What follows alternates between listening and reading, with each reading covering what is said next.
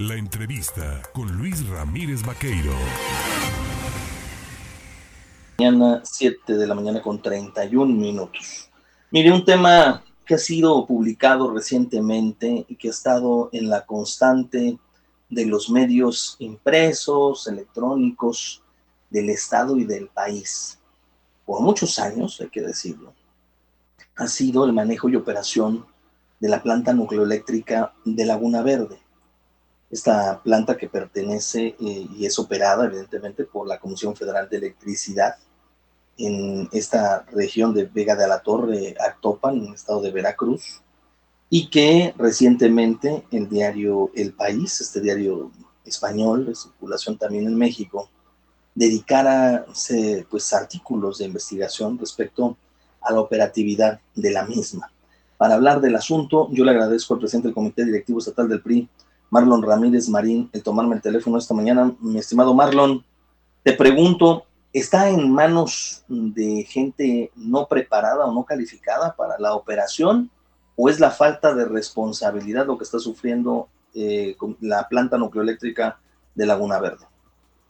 Luis, ¿qué tal? Buen día. Qué gusto a ti, a todo el auditorio. Mira, a mí lo que me ocupa, lo que me preocupa es que esta ya es eh, el cuarto año consecutivo que hay una nota en donde se refiere a una falla, así siempre se, refiere. Hay fallas en, en, el tema de Laguna Verde. Hubo una nota similar en el 2019, en el 20, en el 21 y apenas hace unos días. Eh, y a mí lo que me llama poderosamente la atención es que en el presupuesto de ingresos de la Federación, Luis Auditorio, ha habido un aumento pues casi del 64% en el presupuesto, de 4.900 millones este, de pesos que tenía en 2019, ahora hay 11.000. No obstante eso, ha habido hallazgos en la Auditoría Superior de la Federación eh, que refieren que hay acumulación de irregularidades por casi 19 mil millones de pesos. Entonces, Aquí lo que es de ocuparnos, eh, Luis, es que por más explicaciones que dé la Comisión Federal y por más explicaciones que se, puedan dar de manera técnica, la realidad es que hay, hay una amenaza latente y son muchos los municipios que están alrededor de la planta nucleoeléctrica y son también muchos los caminos que se conoce eh, como caminos Pérez, ¿no?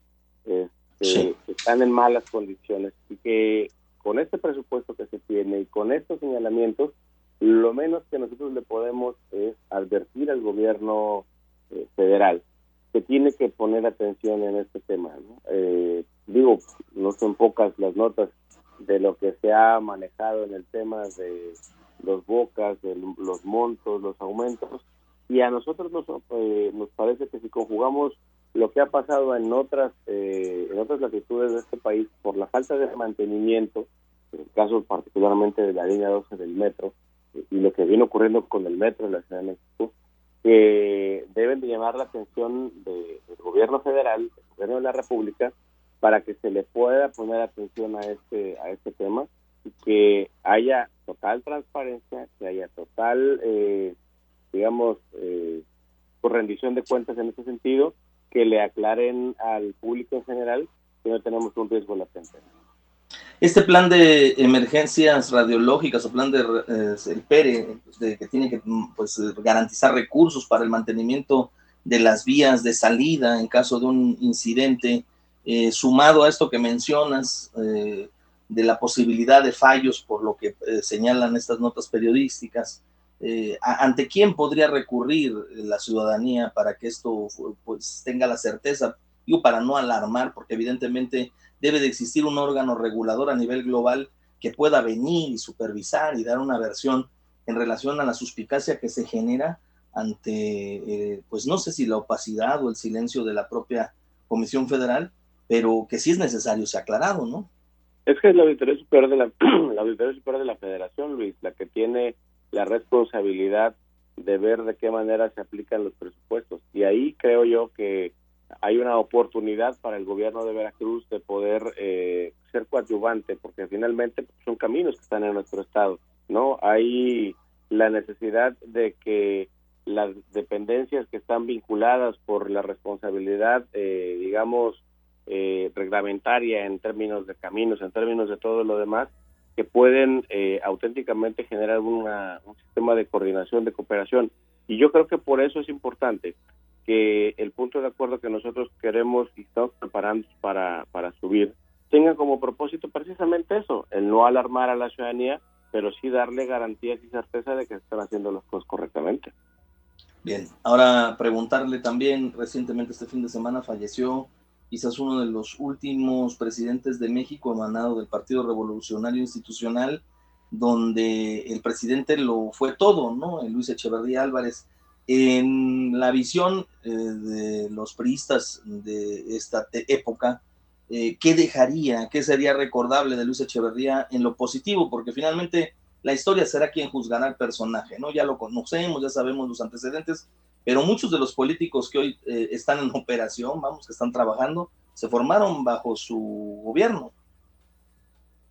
Mira, nada más para concluir el tema de, la planta nuclear yo creo que la Protección Civil, la Secretaría de Gobernación, tienen eh, también la responsabilidad eh, institucional y reglamentaria de ponerle atención a este tema y me parece que en ese sentido ellos deben también de coadyuvar en esta parte. Y en el tema del presidente Echeverría, mira, yo tuve la oportunidad de conocer al expresidente Echeverría en 2005 y su servidor, como muchos ciudadanos, teníamos una opinión que fue normada, que fue formada por, pues, lo, como todo lo lo acabas de decir, por los comentarios públicos que se hicieron durante muchos años. Pero una de las cosas que el presidente Echeverría nos compartió a un grupo de jóvenes todavía en este momento, que, platicamos con él, es que uno de sus primeros, eh, digamos, actos como presidente de la República fue emitir un decreto que eh, tomó ya como territorio nacional las 200 millas náuticas eh, para que fueran consideradas como territorio nacional. Y en estas 200 millas náuticas del litoral mexicano, Luis, se han encontrado los principales yacimientos de petróleo que tienen a esta nación de pie en base al proyecto que hoy eh, que hoy están bueno están multiplicados en la refinería pero que todavía hasta hace algunos años eh, dependía nuestra economía del petróleo digo de una manera prácticamente pues, mayoritaria y gracias a este decreto que hizo el presidente Echeverría, es que la economía mexicana se ha mantenido durante los últimos 40 o 50 años. De modo que, si tú me preguntas cómo definiría yo eh, la personalidad del presidente Echeverría, muy polémica naturalmente, los hechos que se suscitaron en el 68 cuando él era secretario de Gobernación, creo que han marcado eh, de manera eh, contundente parte de lo que fue su imagen, pero la realidad es que tuvo algunas cosas, tuvo algunos matices que me parecen que fueron muy positivos para este país. En ese sentido, como bien lo dices, es la historia la que habrá de juzgarlo, pero yo prefiero eh, referir este hecho que te acabo de decir, el decreto que, tiene este país de pie. Y me parece que en ese sentido, de contrastes como sea, pero, pero ahí están las cosas que este y otros presidentes hicieron por este país. Nada más porque el tiempo me apremia, nada más en un sí o un no. ¿Hay cacería en contra de Alejandro Moreno Cárdenas, presidente nacional del PRI? Sí, por supuesto, definitiva y total. Muy bien. Gracias, Marlon. Te mando un abrazo. Es Marlon Ramírez Marín. Es Marlon Ramírez Marín, le decía usted, presidente del Comité Directivo Estatal del PRI.